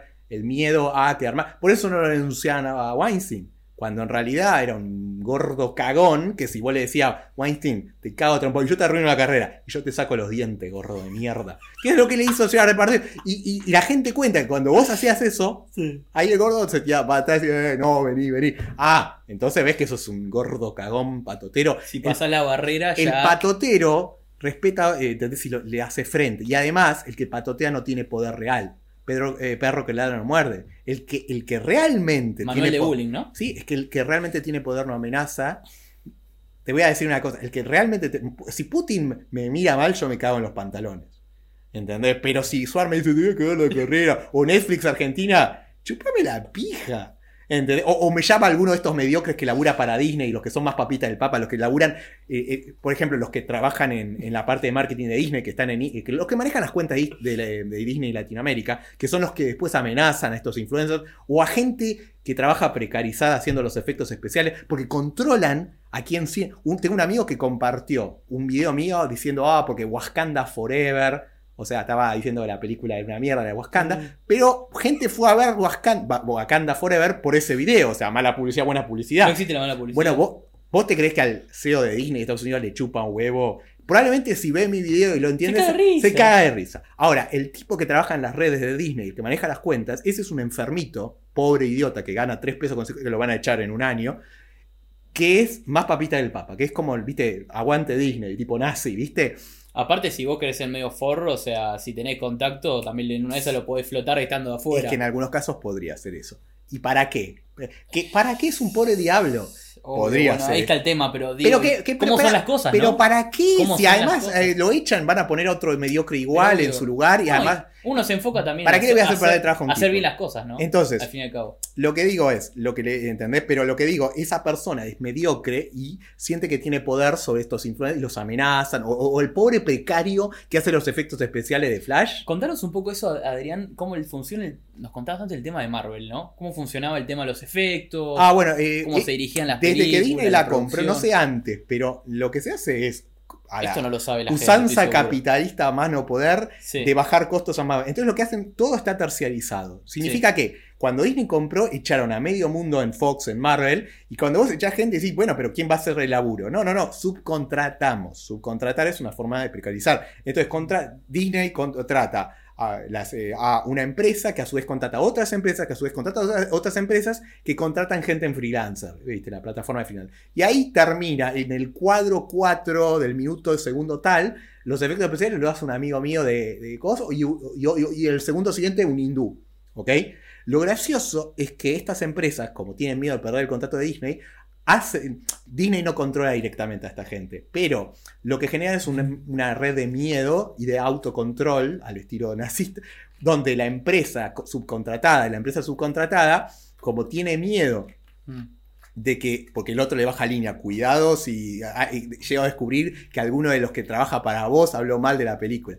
Entonces se ponen, o a veces ni siquiera. O subir algo a las redes, ¿no? No, no, no, a veces ni siquiera. A veces es simplemente la paranoia del- del- de, la empresa esa. Entonces la empresa esa contrata 5 o 10 freelancers que hagan lo- hacen los efectos con tiempo, o sea, les piden algo que, un efecto que capaz que les llevaría tres semanas, que la hagan para el viernes siguiente. Por eso los efectos quedan chotos después.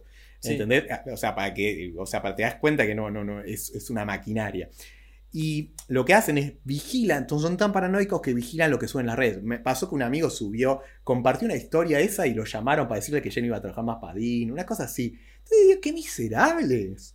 ¿Qué? Pero eso, eso, el reflejo de la cadena genera que desde arriba hay una posición muy de bullying y autoritarismo. Porque, a ver. Disney es súper bullying arriba y replica esos comportamientos hacia el de abajo. A ver, Tarantino lo dijo que, que- que quería pasar la- su película en, ese- en un cine en Los Ángeles y tenía el contrato firmado y llamó y Disney le dijo al cine, sacalo a Tarantino, incumplí el contrato y pasó nuestras películas o no volvés a pasar una película de Disney. Ah. Tarantino en, el, eh, en un podcast dijo, yo, eh, son los hijos de puta, son Disney y me haces eso por una película mía que quiero pasar en, en ese cine, como diciendo, "Eh, eso es bajeza ya. Bueno, esa actitud la replican para abajo y la replican porque en cualquier estructura autoritaria pasan los partidos políticos también. eh, la mediocridad del de arriba se replica con, por el mediocre de abajo. Solo que el mediocre, como es un fanático, lo hace con mucha más énfasis, ¿ok? Como la hace, en fin, nada, es psicología social. Lean, chicos, lean a Milgram, lean a Boris Cyrulnik, que habla mucho de eso. Ya sé que no saben quién es, pero leer eh, está bueno. También un poco en TikTok hago eso, como de. Parece que insulto al público, pero en el fondo les estoy diciendo, muchachos, lean un poco, infórmense. Sí, fórmense, tengan una opinión crítica, Crítica un y- pensamiento propio. Debería ser, pasa que si hago un video, eh, yo hago videos cortos porque los largos no los va a ver nadie, de todas formas, salvo de que sí, los voy haciendo a poquito. Pero lo que digo es, lean, escuchen podcasts de distintos tipos, infórmense, o a veces participen en actividades del mundo real, porque eh, eh, eh, hacer eso ah, aprendes mucho, eh, mucho. Donde como- más aprendes es interactuando con la gente. con la ¿no? gente, sí, exacto. Entonces, por eso te digo, entonces, en el caso hacen ese tipo de cosas y nada, bueno, por eso las películas después quedan para el orto, porque básicamente las están haciendo 50.000 personas al mismo tiempo en una red integrada con, con plazos de entrega totalmente irrealistas. ¿Viste? Rápido, rápido, que salga. Total, ya ni les importa hacer películas. Si sacan 50 series y películas por día. Antes, a ver, antes del 2008, ¿cuántas películas de Marvel de superhéroes tenían? Muy No, pocas. una cada puf. Exacto. Ahora, como es una fábrica de chorizos, no les importa la calidad. ¿La dirige quién la dirige, supuestamente? No, no la dirigen. No, no, no. Lo que hacen con los directores, lo sé porque para todo. Por ejemplo, lo que hacen es elegir directores que tienen como fama internacional. Por ejemplo, la de mm, Black Widow, o no me acuerdo cuál, la había dirigido la, la directora china que había ganado el Oscar. No sé si te acordás. Esa. Vos decís, una directora que hizo, creo que esta, eh, la película se llama eh, No Más, eh, algo de... Es una película súper independiente, bien, bien arte. Decís, Sí. ¿por qué esta mina va a dirigir una película de Marvel? Bueno, porque le da, le da cierto prestigio, ¿no? A ver, esa mina no dirigió Marvel. Le pagaron 10 millones de dólares para que poner el nombre. Lo mismo que a Muschetti. Muschetti lo sabe. Todo bien, Andy, pero ya lo. A ver, él lo va a negar y está buenísimo. Pero está bien, por 10 millones yo también sé mi nombre y salgo a decir que es la mejor película del mundo. Pese a que se sabe, sabes que no lo es. Porque, a ver, hay que ser muy cara rota. Pero bueno, nada. Obviamente lo estoy diciendo yo y obviamente eh, no soy nadie, pero bueno, sabemos que es así. No, no, está bien, por 10 millones yo también eh, me regalo, no tengo nada de más. Y ahí es donde también le digo a los influencers, regalate por 10 millones, pero no por 3 pesos con 50 una entrada de cine, ¿viste? Sé un poquito inteligente. Está bien, si, viene Marvel y dice promocionar la película 10 millones de dólares, y sí, ya, ya, con eso hago, con eso produzco millones de películas independientes para todos estos directores. Sí, no, olvídate, te sirve al final la plata Diez- para Por 10 aumentar. millones, listo. Ahora, pero por, pues, si por una invitación a ver una película chota de estas, encima ni siquiera estoy hablando, estoy hablando, no estoy hablando con los niños del circo. Cuando vos decís, uh, tengo un contacto en Disney. Para, para, para. Estás ¿Quién hablando. es el relacionista público que labura ahí en Disney Latinoamérica, eso Que es, no un, existe. es un No. idiota que lo echan mañana. No, no, no, no, no. Yo quiero ver que está arriba, arriba, arriba. Y el que está arriba, arriba, arriba, está desconectado de todo. Y ahora que estamos hablando un poco, ¿no? Del tema de, de la ciencia ficción y los superhéroes, ¿no? Que estamos hablando de Marvel. ¿Qué pensás? Bueno, ya pasó un tiempo, ¿no? Pero que echaron a Victoria Alonso, bastante No sé, mucho, que era, no era sé la- mucho sobre el tema de eso. Ah, bueno. o sea, sé que la echaron, sé que era. Argentina. Sí. Pero, pero a ver, eso de que echan gente, a ver, O James Gunn también eh, comandando ahora DC.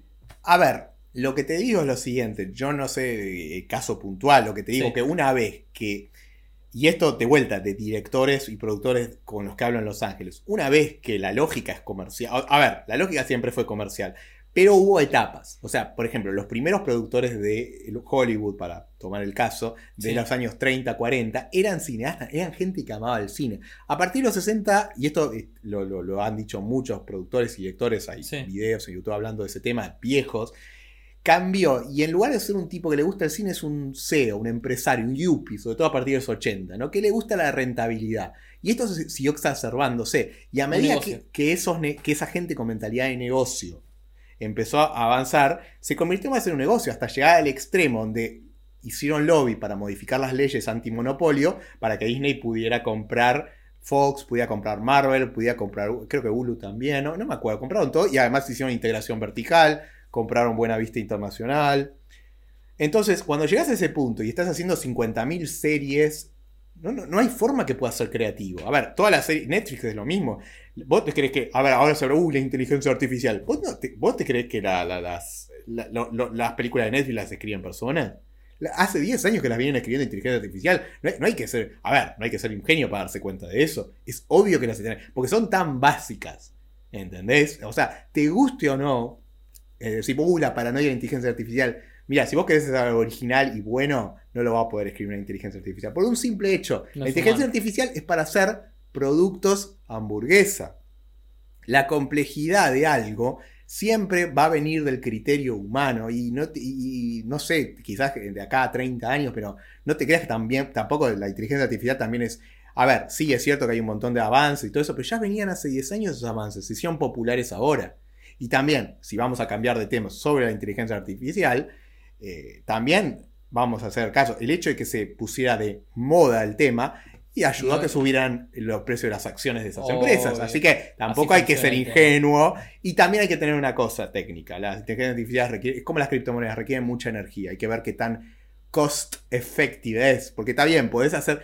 O sea, si, si la plata no es un problema, eh, la- la- no, no, no, digamos, seguimos avanzando y todo eso. Ahora, si en algún momento hay un problema de costos, ya sabes, o sea, el, el- el progreso tecnológico se frena. Yo dije, la Internet, el, el costo fuerte de la Internet que se hizo en los 70, los 80, lo puso el Estado. Después, cuando la inversión fuerte, el costo hundido, ya estaba hecho, ahí sí las empresas privadas empezaron a invertir. Pero nadie hubiese invertido. Es lo que se llama en ciencia, ciencia base, como en ciencia base el- el- los mayores inversores son el En Estado. pos de la ciencia y la tecnología. Claro, porque es una inversión muy a largo plazo, ¿entendés? Entonces la empresa está diciendo, bueno, a partir de eso hago la inversión más, por eso es un cálculo de rentabilidad. Pero bueno, lo decía con el caso de, de- de Disney, pasó algo interesante, muchos hablan de la muerte del cine, mentira. Bueno, ¿Con qué? ¿Con el tema del streaming decís? Con el O- tema de Disney y el o Con monopolio. lo comercial. con lo comercial, el oligopolio y el streaming. Ok, un poco de No, todo. no, al contrario.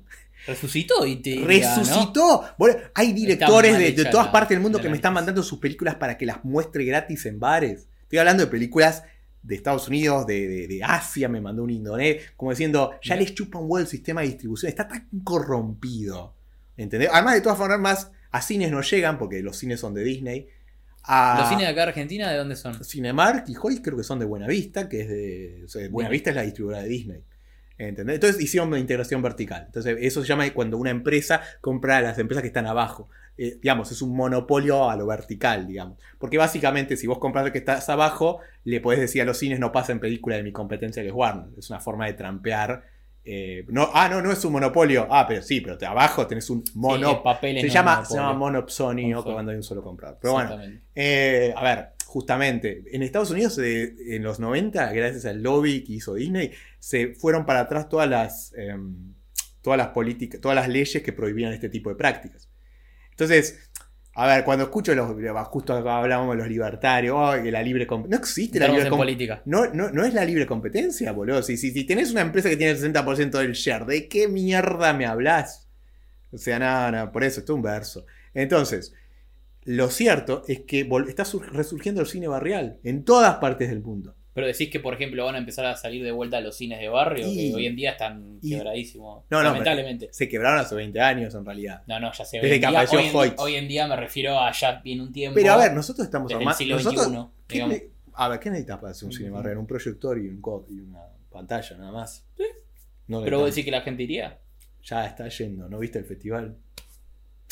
o sea. No, yo quiero, yo quiero que la gente Eh, lo, lo- lo adopte. La gente, se- a ver, a ver, cuanto, No, no, cuanto más viendo. enfermizo se vuelve el cine. la- Netflix es verga. Cuando le mostrás a la gente, che, mirá, lo que es el cine de verdad. lo que es el cine, cuando le mostrás, eh, eh, no sé, aterrados, nocturnos, le mostrás de, estado, de, de calle casa, la medita de comedor, que ni en pedo van a estar en plataformas de streaming. Cuando te das cuenta que la mayoría de la oferta de películas que se hacen no están ni en Disney, ni en Netflix, ni en nada, porque no las compran ni en pedo, porque solo compran sus productores. Cuando no llegan a cines, y cuando empieza a haber una demanda, porque la gente dice, che, ah, hay vida más allá de Netflix, ahí es donde aparece Cuevana, Torrent, y ahí es donde dice alguien, che, porque está bueno ver películas y juntarte con Sí. amigos, pero la experiencia del cine es algo que A la gente le gusta. A mí me encanta. Nos juntamos a todos en un cine enorme a ver, y, y encima invitamos al director, porque al ser independiente puedes invitarlo.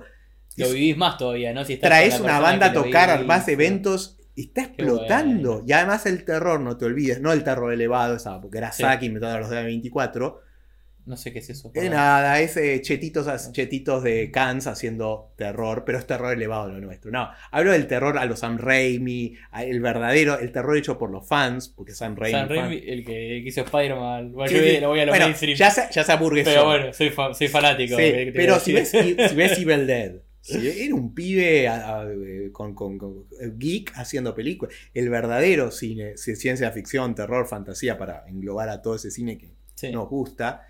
e- Ese, digamos, lleva gente que despierta, ¿entendés? Ese es no el lo- verdadero fandom, ¿no? Claro, y va por lo under. y es, y sí, y es rechazado, o sea, el fan de, ay, no, lo- lo- los de Cannes, los de Hollywood, no, el cine. A ver, mismo en Estados Unidos pasa Pero hay un montón de cine independiente de Estados Unidos, ¿o no?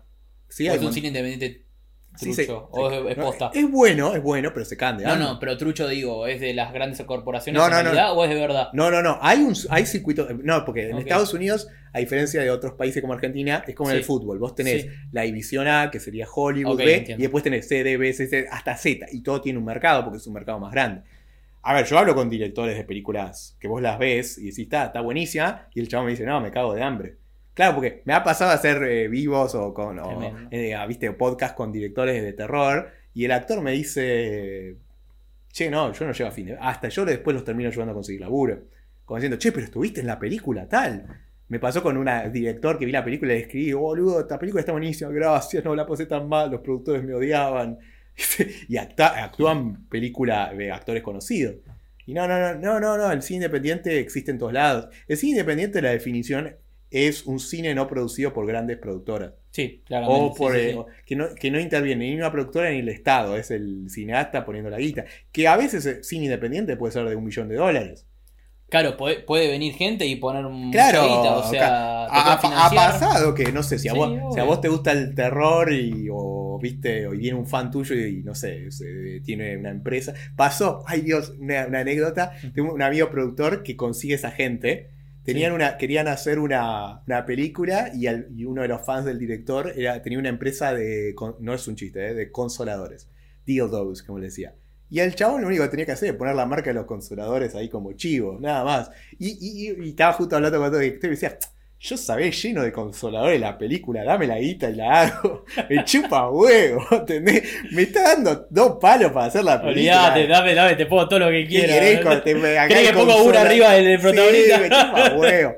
Y dice, que es necesario, pero lo que digo es, Sí, sí, a ver, es como le- es esa- de vuelta, hablamos ahora de los eventos. No, no, porque el evento te tiene que financiar Netflix. No, si hago uno de terror y uno de terror medio grasa, capaz que una empresa de consoladores, ¿qué sabe? Capaz que. Sponsorea y no te baja línea, ¿no? ¿Eh? Te sponsora y no te baja línea. no, porque, porque de vuelta está vendiendo consoladores. Que niña... Imagínate si la empresa más grande de, de- de sex shop, fina- obviamente que va, va a, ¿cómo se dice? A financiar una película que haga el bananero, por ejemplo, o los de grasa. Claramente. Eh, de vuelta. un saludo al bananero. Saludo. No, pero, pero es así, sí, eh, pero, pero eso, para cada producto existe un sponsor. Porque, a ver, el, el modelo es cuál es tu audiencia, ¿entendés? Si tu audiencia son eh, como en Pornhub, son todos pajeros, ya está, boludo. ¿Qué, qué les va a Al contrario, les reconviene. Como publicidad, es, Totalmente. es como... Y aparte es un mundo con un montón de guita, así que. Por eso, encima, pasa que el cineasta, el productor y toda esta gente de la que te hablo, estos mundillos, creen que la, la guita escasea. No, la guita está mal repartida en Exacto. distintos sectores, pero donde en un sector, en un sector, eh, eh, ¿cómo se dice? Escasea, en otro eh, sobra. Entonces tenés que, por eso ser multi, tenés que destruir, el, tenés que en tu mente destruir el sesgo local, o sea, hablar con todas partes del mundo. Sesgo local es la tendencia a hablar con gente de tu propia vez. Y destruir el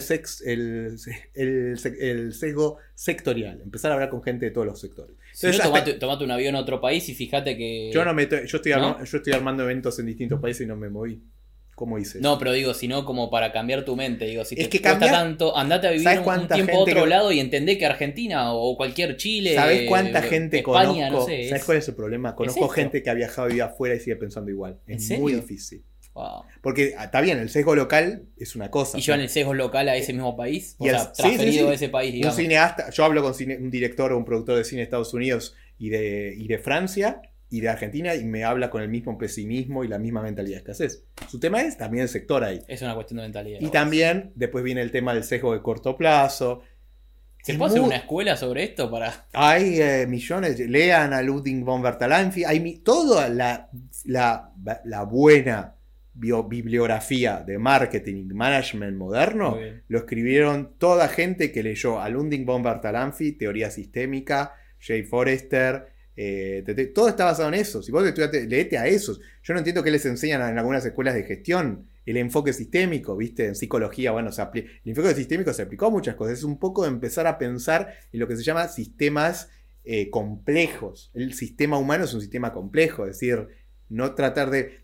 Es pensar no en relaciones causales, sino en relaciones que tal factor eh, afecta a tal, a tal, que al final termina afectando a este. Está, ¿entendés? Si pe- empezás a ver el mundo de esa forma, Sí. te aparecen soluciones. Para cada problema hay 100 soluciones más. ¿Entendés? Entonces se trata un poco de eso. ¿Entendés? De- y un poco el objetivo que yo, te- yo estoy haciendo lo que me gusta. Yo, a ver, soy. A ver, si bien estoy hablando de economía y hablo, mezclo temas, pero ese es la- el enfoque un poco que tenés que tener también para resolver problemas. Sí, sí, uno tiene que ser multidisciplinario. O sea, si vos querés hacer algo, Exacto. tenés que saber pensar. Exacto. Bueno, es lo que dice ámbitos. Edgar Morin. Él habla de la transdisciplinariedad, no el enfoque eh, complejo, Claro. la teoría de la complejidad. Que de vuelta, yo no veo a ningún youtuber hablar de eso, de, de los que hablan de hablan de CISEC y de todo. Está bien, esos son los divulgadores. pero, Pero, hablan de, lo, de los más pero esos divulgadores también. son chotos porque. A ver, no. ah, dicen cosas interesantes. Pero hay cosas. Hay gente más grosa. Hay gente Pasa más que a veces grosa. la gente más grosa es como que no sale a relucir No, tanto, ¿no? Pero es, pasa como en el terror, salvo que alguien empiece a difundirla. Yo estoy haciendo con lo de terror, vos, lo podés, vos podés Acá, traerlo. Invítalo a Julio Nefa acá, que te habla supuesto. cuatro horas seguidas, muy- son charlas maratónicas a mí me encanta tener el que quiera venir, lo invito. Por eso, y, y ahí ayudar, y de vuelta, porque si te salía la lógica, tengo que traer a alguien famoso para que el podcast tenga No. éxito, no funciona. No, no, no, eh, no funciona nunca. No. y lo mismo que la película de la que No. Ayuda a los pequeños a hacerse famosos y crear tu propia la red. Con Nocturna, ¿sabes lo que, cómo fue la difusión? Sí, ¿cómo? Eh, le pedí a mil personas que la vieran que- y que la recomendaran. De pronto tenía gente, una señora de México me escribió, me dice, estoy militando la película. ¡Wow! Eso es, lo que, eh, eso es lo que dice. Y la película, todo el marketing de la película, lo- no, no, no, no, a ver, lo digo en serio, lo hice yo.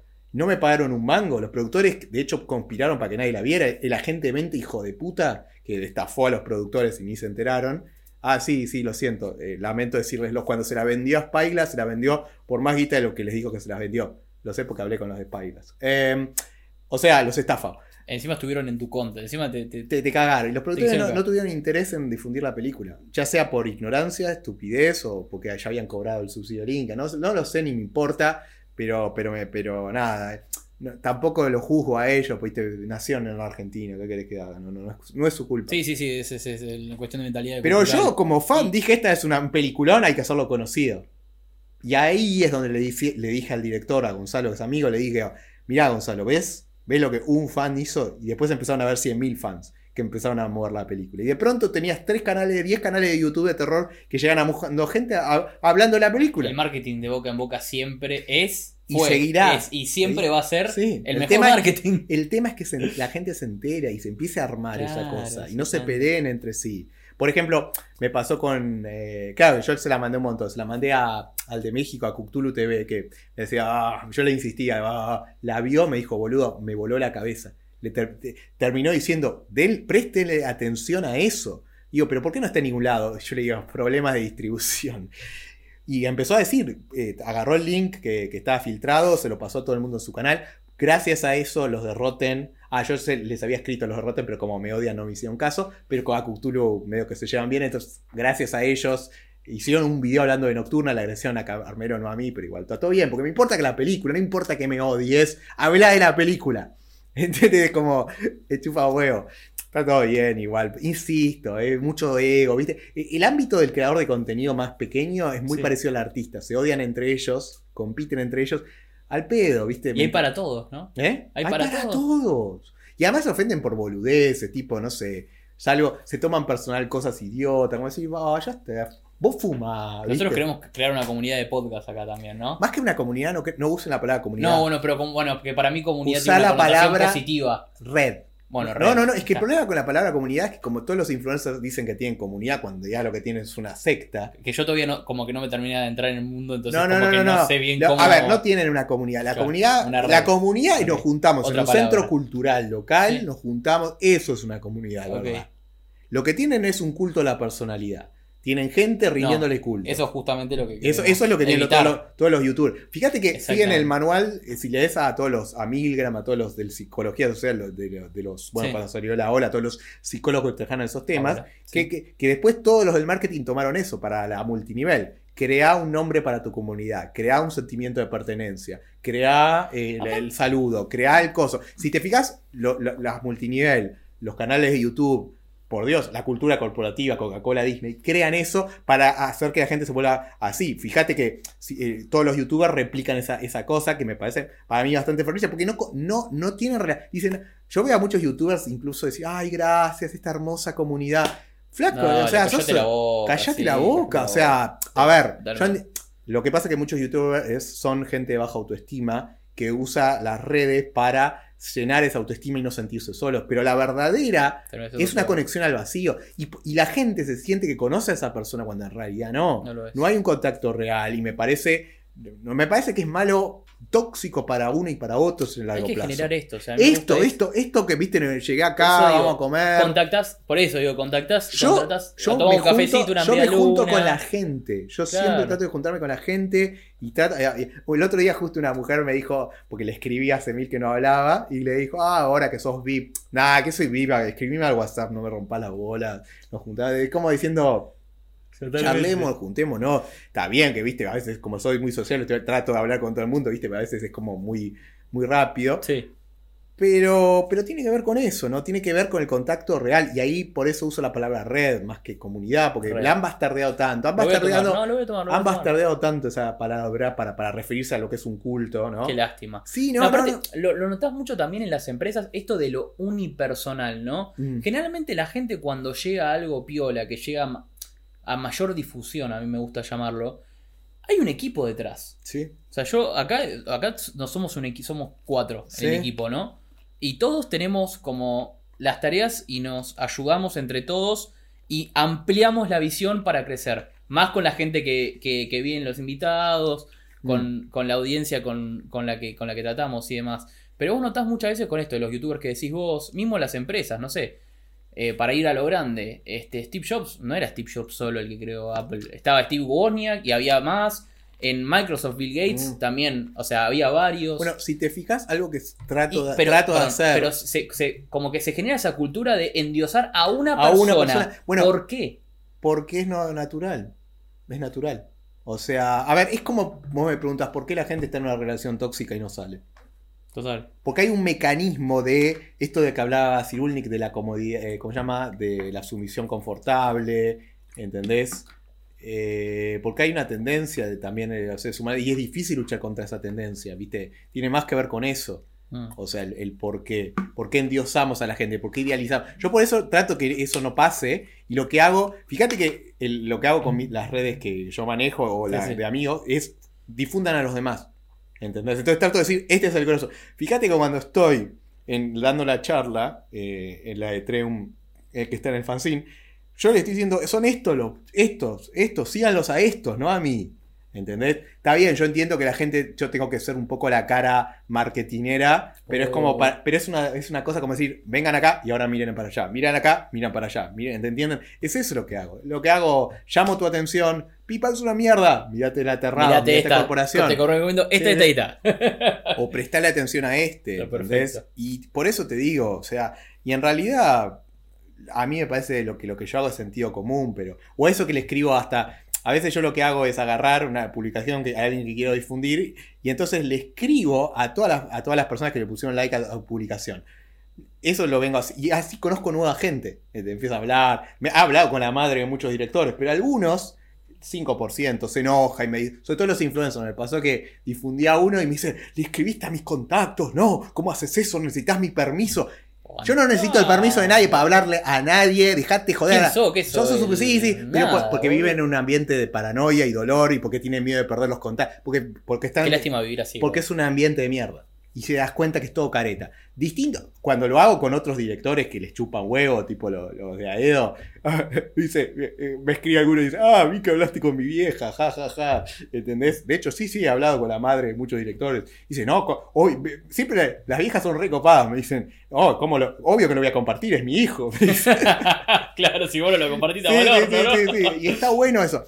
También lo hago porque en realidad lo esto que hago yo, de escribirle a los familiares y amigos, no es que elijo, escribo a mi- mu- mucha gente y hay gente que lo sigue y otra gente, o sea, no es que lo hago con todo el mundo, pasa que a veces lo termina siendo así. Eso lo deberían hacer ellos. Digo, si vos sos director de cine y tenés una película y tenés 100 personas Obvio. que estarían dispuestas a ayudarte, ¿por qué no les pedís? Pero no lo hacen. ¿Por qué lo tengo que hacer yo? Porque ellos no lo hacen. Nosotros lo hacemos. Claro, Este, yo lo hago. listo. Pasa que llega un punto, igual después de tantos episodios, que te, te empezás a preguntar, No, no. ¿querés? Pero- Este, No, pero es retroalimentación dinámica. Al final, terminaste promocionando a 50 personas y por esas 50 personas hablaste con 5.000 y al final esas 5.000 empiezan a seguirse entre sí y se, vuelve- se llama eso, eh, retroalimentación dinámica, que es un concepto de la teoría sistémica que sugiero leer y sugiero que la exploren. Eh, pero bueno, nada, por eso te digo, es más, con este podcast hagamos eso, traigamos gente, o sea, porque, ¿entendés? Porque operás por detrás. Entonces, sí, dale, ¿qué, qué vas a- qué me vas a hacer, boludo? ¿Entendés? Y ahí te das cuenta que nadie tiene tanto poder. El verdadero, el que tiene poder no lo ostenta, el verdadero, el que tiene poder no es conocido. ¿Entendés lo que te digo? Eh, te voy a... maneja por atrás. Y además el verdadero poder no te sale a putear ni te amenaza. no sabes ni quién sos. sí. No, no, no, pero O quizás sí, pero no te va. una verdadera amenaza, el- la persona que realmente te va a hacer una amenaza nunca te la va a hacer directa. Acordás la escena del padrino, que Sí. es, es Corleone, ¿viste? Tipo pesado del, an- del inframundo. Entonces, él le dice, Kate, por favor, eh, no vuelvas a hacer eso porque si no me voy a sentir decepcionado. O sea, me, me hiela las- eh, me, me cago de miedo, me meo encima. Imagínate si Putin te dice esto, me meo encima. Ah, bueno, obvio. Ahora, si viene a decirme, "Eh, hijo de puta, te voy a cagar a piña. Chupame la Ah, ah, ah. No, no, no, no. De vuelta, o sea, es más, pero de vuelta, el, el poder es algo que le entregan los demás. O sea, las cosas, ¿entendés? La cantidad de casos de acoso que hay en todas estas empresas y ni- ninguna. Bueno, por eso cuando salen, viste, las, estas, las boludas de actrices argentinas a hacer alguna denuncia, ¿por qué no lo denuncian a, a toda la gente de Polka? ¿Por qué no hacen.? Ah, porque trabajan ahí. Ah, váyanse a cagar, ya está, no, no tienen seriedad entonces. Eh, encima ni le chupan la pija para, para aparecer en la serie. Parece recontra. No, es verdad eso. es No, no, no, sí, obvio que sí, pasa en todos lados. Eh, no, no, sí, pero, pero, pero es terrible, boludo. Tenete un poco de respeto. Además, chupar la pija de Suar, boludo. Chupásela a Tarantino en todo caso, si querés. Y ni siquiera, porque Tarantino capaz eh, quiere tanto su película que ni en pedo va a meter una actriz mala Sí, para sí, arruinar sí, su película. O sea, ahí te das cuenta de lo que es un cineasta en serio, ¿viste? No, ¿qué voy a poner una actriz mala que me caiga? Bueno, eh, ¿cómo era este actor eh, que estuvo, el que hace Django? Decía, la actitud de Tarantino con los actores es, no me caes la película. O sea, ¿entendés que son mis hijos y, y las hago para mí? O sea, el resto están invitados. Bueno, él tiene que nueve películas nada más. Sí, ¿no? sí, sí. Ah, tiene esa boludez de la paranoia Sí. que varios dicen que qué sé yo. A ver, todo bien, Sí. pero Spielberg sigue haciendo buenas películas. o Claro. Scorsese sigue haciendo buenas películas. Qué sé yo. Yo entiendo el miedo. Pero a ver, si haces las cosas. El truco para, para no hacer ma- malas cosas Sí. es no hacer. No, sentir, eh, no sentirse forzado a hacerlo. Hacerlo. O sea, Claro. por ejemplo, a mí me no pasa. hacer por hacer. Como le pasa, bueno, a muchos directores o incluso a los creadores de contenido que están forzados a hacer 50 videos por día. Y obvio que la calidad cae. O sea, vos decís, me encantan tus videos, hace más. No tengo ganas. Yo hago el video cuando se me ocurre el chiste. Como estoy ahí. Oh, por ejemplo, el otro día que leí que hay, hay ahora influencers que son inteligencia artificial. Entonces, el chiste que, me- que se me ocurrió, que, le que iba a pedir a un dibujante que lo haga, era un robot chupándole la pija a Disney. Como, y están los influencers humanos viendo, no, nos vamos a quedar sin trabajo. ¿Viste? Porque la chupa mejor un robot que, que ellos. Pero entendés, ese chiste tiene muchos matices, como diciendo, y ahí no me pueden decir nada, ni misógeno, ni nada, porque un robot, ¿qué es? Un robot. O sea, por ahí no sé. Qué sé yo. Pero bueno, siempre, el que quiera ofenderse se va a ofender por algo. Así que bueno, nada, no sé, redondeo. Bueno, vean las películas que digo, estén atentos, vamos a hacer más podcasts, más eventos acá en, en Buenos Aires, México. en Madrid y nada, nada. Este, y, y un saludo para Elvana, que estos pies son copados y son tus fans, así que nada. Sape. Cerramos así. Bueno, nos Así vemos. que, Bueno, Adrián, muchas gracias por, por venir. dale. ¿Tuviste cómodo en la incomodidad? Sí, qué, Del- qué del incomodidad. Esto es. esto es- ah, chupa Yo te tiro siempre el coso. Bueno, Bueno, muchachos y muchachas, bueno. muchas gracias ¿Le por gustó? haber Se venido. cagó de risa, aunque sea. Que estaba cerrando, boludo. Pero no le preguntaste la, lo de. Ah, preguntame lo que quieras. Claro, la última pregunta que le harías al invitado, eh, lo que siempre haces, digamos. Pero ya hizo el com- sí, pero ya como que hizo el comentario Ah, final. claro, ese Sí. Y chúpeme la pija. No, ¿Qué- pero ¿Querés hacer algún comentario final? Siempre. No, no, pregunta. cuando en el de Café Kioto eructé nada más, pero ahora no, no siento. que el chaval estaba cerrando y se escuchó. Y se. Es un poco. A ver, el bananero tiene una filosofía que. A ver, él aplica a su forma de ser, que dice: Lo único Sí. que me tomo en serio es la joda. Pero en realidad, esa frase es una frase que se puede generalizar en: No te tomes la vida tan en serio, porque al fin y al cabo no vas a salir vivo de ella. es lo mismo. Todos nos vamos como Sí. vivimos. O como dice, como decía mi abuelo que tenía la frase más, si la vida te da la espalda, tocale el culo. ¡Ah, machista! Y con esto, con esto lo despedimos y nos vemos la próxima para más verdades incómodas pero Sí, necesarias. sí, sí. Chao. Saludá, saludá, Adrián, saludá. Chupen la pica. Ah, eh. Buenas a todos, soy Tomás Durán, el conductor del programa del podcast Verdades Incómodas pero Necesarias. Como somos un podcast independiente en el cual hacemos todo a pulmón, apreciaríamos muchísimo, agradeceríamos cualquier tipo de aporte o donación que puedas hacer al podcast. Por eso acá abajo te dejamos el link, la página de Cafecito App, en la cual podrás hacer tu aporte si así quieres hacerlo. También no olvides de darte like al episodio y de suscribirte al canal, que también nos ayuda muchísimo a crecer y seguir expandiéndonos como podcast. Nos vemos la próxima.